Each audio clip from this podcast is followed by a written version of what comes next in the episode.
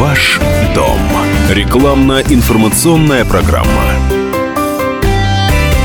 12.17 в Москве. В эфире программы «Ваш дом». Я Софья Ручко. Со мной в студии руководитель отдела зарубежной недвижимости компании «Бест Недвижимость» Игорь Виткунас. Игорь, добрый день. Добрый день.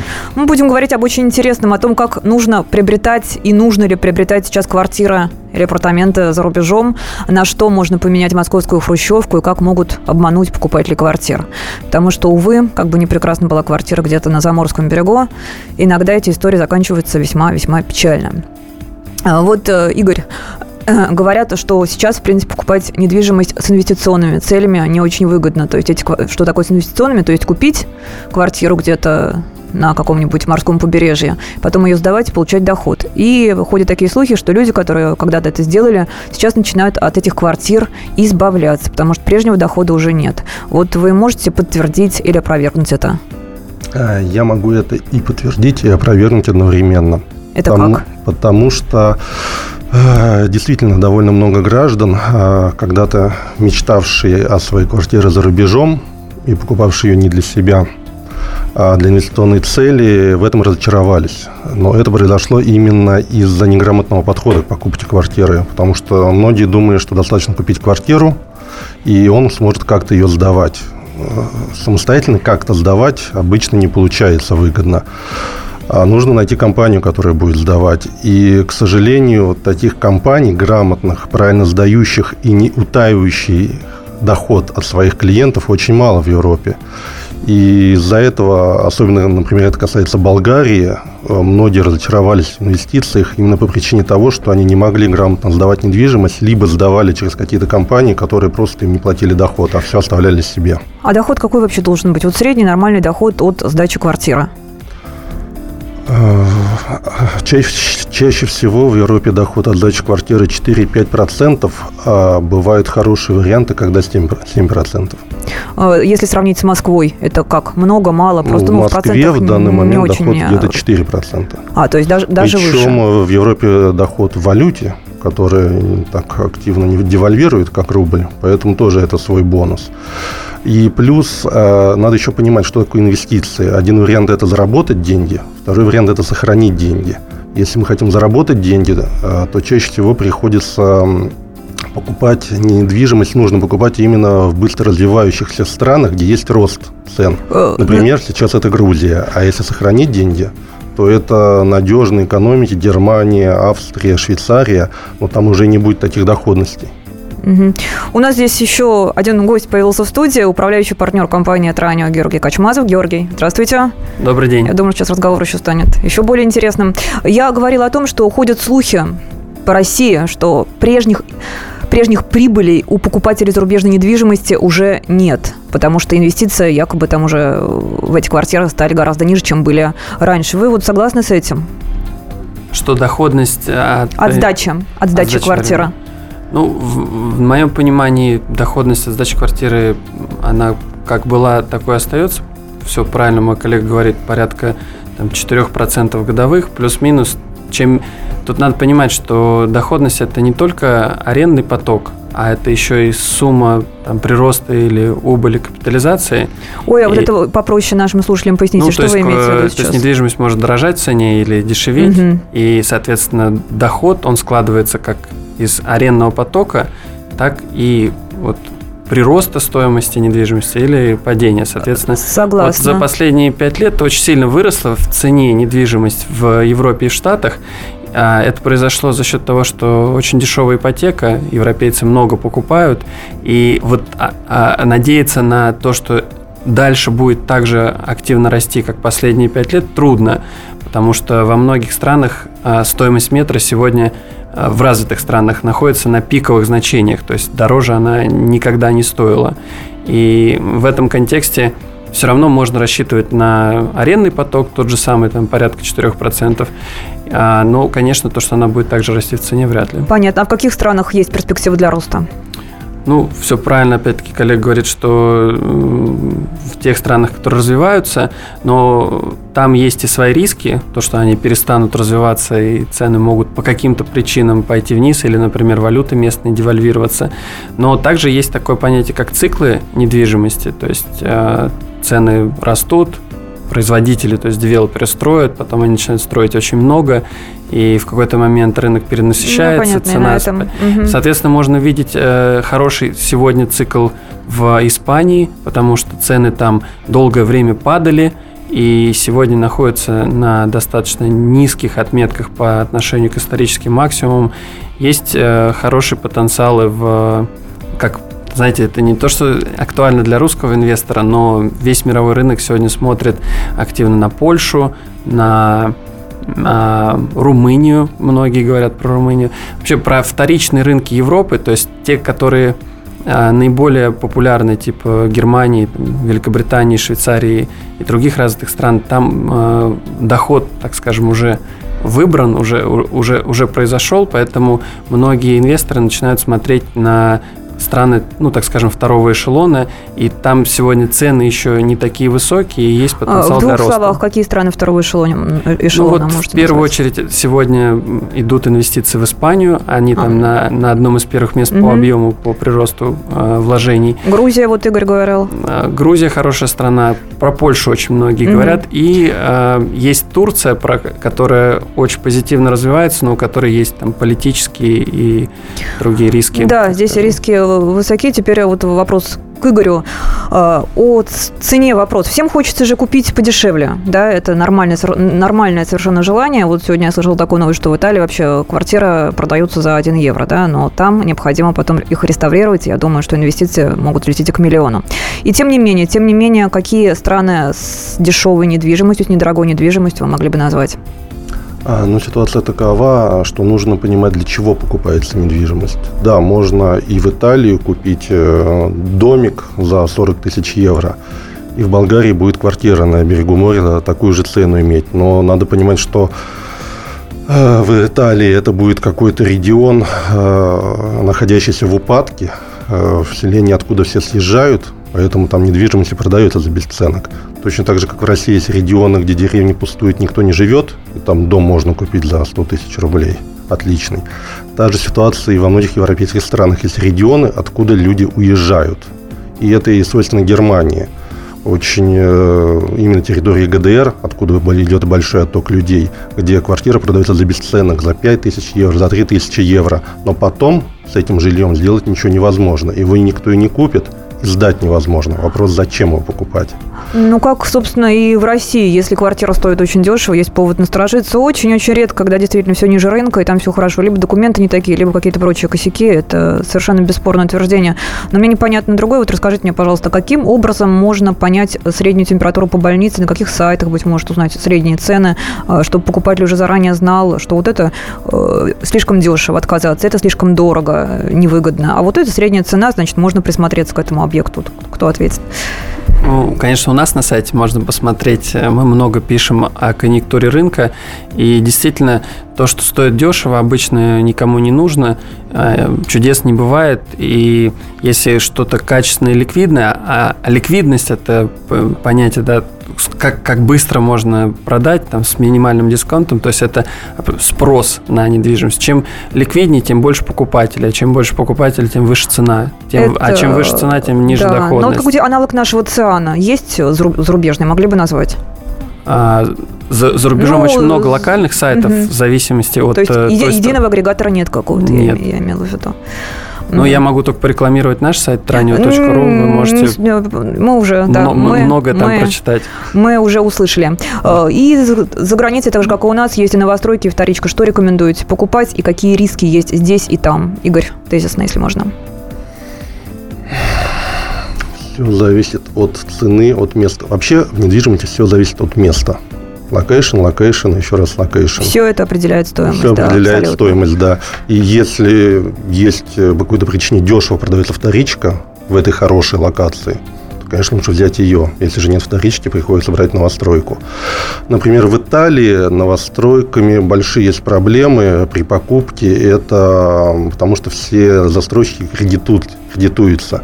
Есть, к сожалению, большой объем застройщиков-обманщиков, которые продают квартиры таким образом покупателям, что те, даже не зная об этом, покупают под кредитом недвижимость, и кредит потом предъявляет требования банка к ним по этому кредиту. То есть, получается, они купили квартиру, да, рассчитались застройщиком, там живут, что-то обустраивают, цветочки сажают, диванчики ставят, и вдруг раз они, оказывается, еще должны банку, да? да? Вот такая, так. такая может быть да, система. Так. А каким образом можно от этого подстраховаться?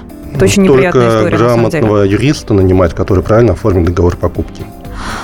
Спасибо. Сейчас мы прервемся на короткую рекламу выпуск новостей. Во втором блоке программы расскажем о том, как могут обмануть покупатели недвижимости за рубежом, как проходит сама сделка, я думаю, что там есть какие-то нюансы, и в каких странах покупать недвижимость категорически нельзя. Оставайтесь с нами. Ваш дом.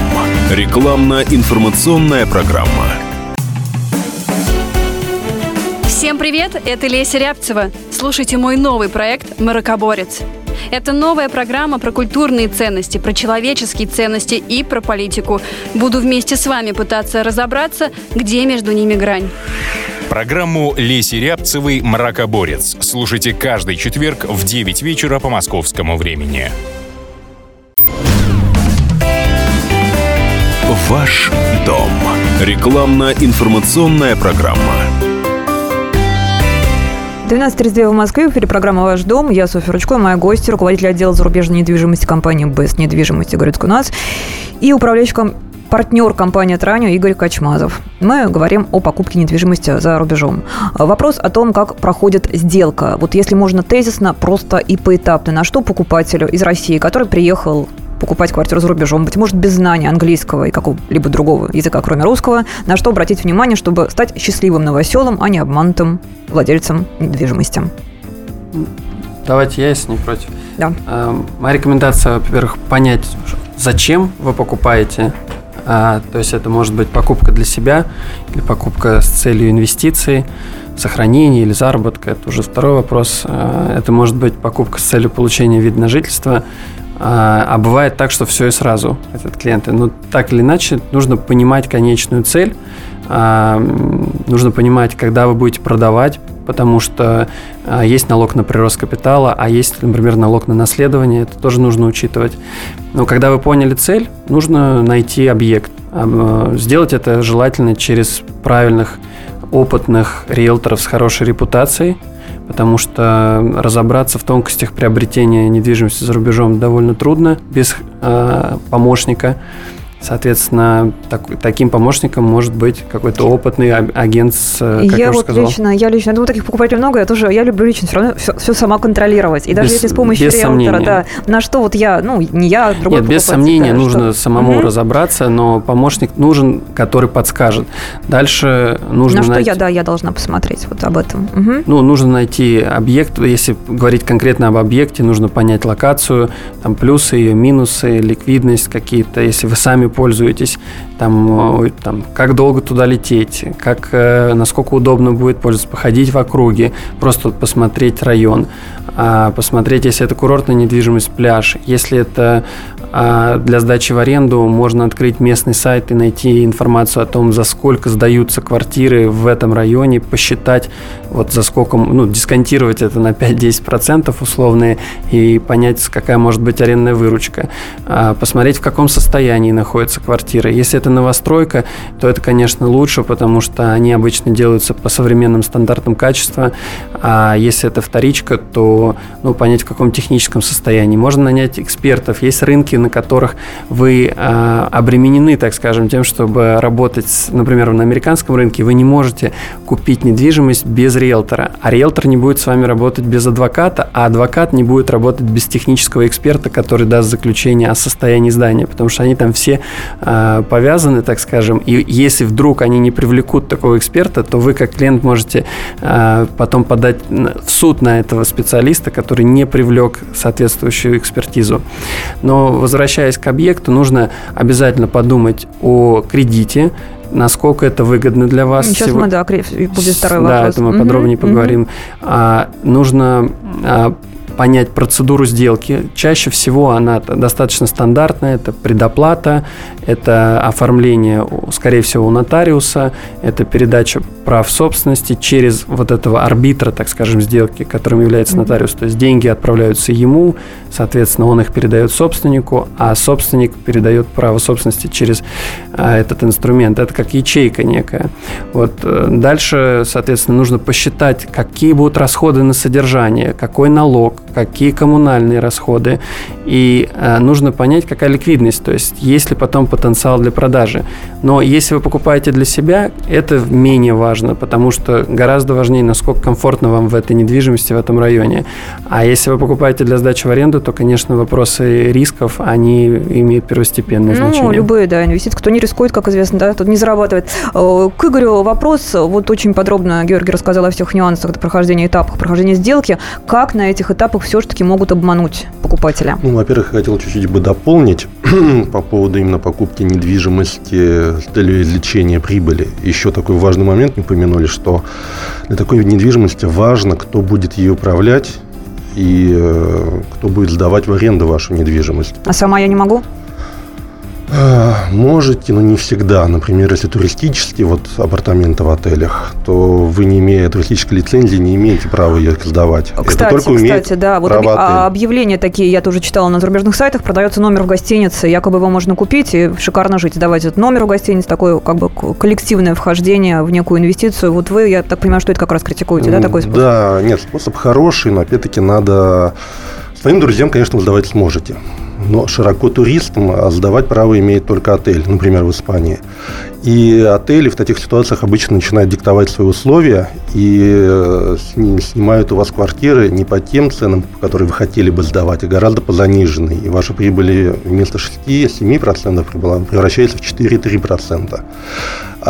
Есть более порядочные отели, но вот основное правило при сдаче недвижимости всегда смотреть на длительность заключаемого договора. То есть перед тем, как купить какую-то недвижимость с целью сдачи, надо найти компанию, которая будет ее управлять и сдавать, и заключить с ней длительный договор, желательно на 10 лет, в котором будут прописаны все сроки, все доходы на весь этот срок. А если мне не понравится? Ну, по каким-то критериям я могу расторгнуть этот договор? Конечно, можете. А, а я... почему лучше на дольше? Вот в чем здесь? Чтобы были нюанс? гарантии. Есть э, компании, которые для того, чтобы продать недвижимость, например, застройщики, говорят, что у них есть своя управляющая компания, которая будет сдавать. И будет доход у вас там вплоть даже 10% в течение первых двух или трех лет. Потом три года проходят, застройщик говорит, ну а дальше как хотите. И вы на этой недвижимости через три года понимаете, что на самом деле обещанных доходов на ней получить невозможно. Поэтому... Я вас слушаю, смотрю, проблема как у нас, на самом деле. Говорят, Европа, Европа, там все четко. И все так же. Все, все, как у нас, все, так же обманывают. То есть сложнее в том, что люди действительно, когда в другой языковой среде стране находятся, они могут стать более беспомощны, чем в России, где у них друзья, знакомые, родственники там, и прочее, прочее. Хорошо, так вот об обмане, тем не менее, ответьте, как, как, как обмануть-то могут? Вот самые такие, может быть, какие-то кейсовые, самые Знаете, распространенные случаи. Как говорится, дьявол кроется в мелочах. То есть даже при прохождении правильной процедуры сделки очень бывают важны некоторые фразы в договоре которые мы просто можем не обратить внимание. Надо понимать, что нотариус, он э, не проверяет договор, он э, не проверяет как таковую частоту сделки. Он только просто зачитывает договор и говорит, согласны ли вы с ним. Если да, все подписывают. А именно вот эти нюансы, по какие? которым... Вот какие их можно, можно, можем сейчас обозначить На самом деле, они бы... как, часто, как и в России, это купить недвижимость, э, например, у кого-то, кто в брате, а вторая сторона не дала разрешения попадаем под суды и долги. Опять-таки наследственные вопросы, если о вторичке речь идет. Если речь идет о первичке, то там в основном кредитные проблемы, что потом, что, как мы уже упомянули, говорили. да. И вот, кстати, да, кстати говоря, о кредите хотела поговорить. Выгодно ли, во-первых, первое, можно ли, и второе, выгодно ли брать э, кредит на покупку квартиры за рубежом, и в каких банках это можно, можно сделать, э, в российских или в зарубежных? Нужно. Если мы хотим э, инвестировать деньги для зарабатывания, то кредиты брать имеет смысл, а, потому как в европейских странах в большинстве а, ставка очень низкая, 2,5% для многих стран. Поэтому, покупая недвижимость с доходностью, например, даже 6%, вроде бы небольшой, но беря наполовину суммы кредит, 50%, мы тем самым получаем, оплачивая банку необходимые проценты, еще остается небольшой процент себе дохода с денег, не наших, а банковских. В итоге доходность вложенных средств становится не 6%, уже 10%. В рамках передачи невозможно сделать этот расчет, но любой профессионал вам его сделает э, и объяснит, почему так получается. Говоря об ипотеке, мне вообще очень нравятся европейские банки. Особенно меня впечатлила история недавняя, которая в Дании произошла, там, где банк еще приплачивает заемщику, а, потому что там ставки по ипотеке ушли в минус. Вот в нашей банковской системе я такое предположить могу с огромным-огромным трудом. А, наша программа заканчивается. В заключение такой вопрос, Георгий, в каких странах вот вы не советуете покупать недвижимость и почему? Так трудно сказать, если человек по каким-то личным обстоятельствам хочет купить в какой-то странной стране недвижимость, то это, наверное, ну, его право.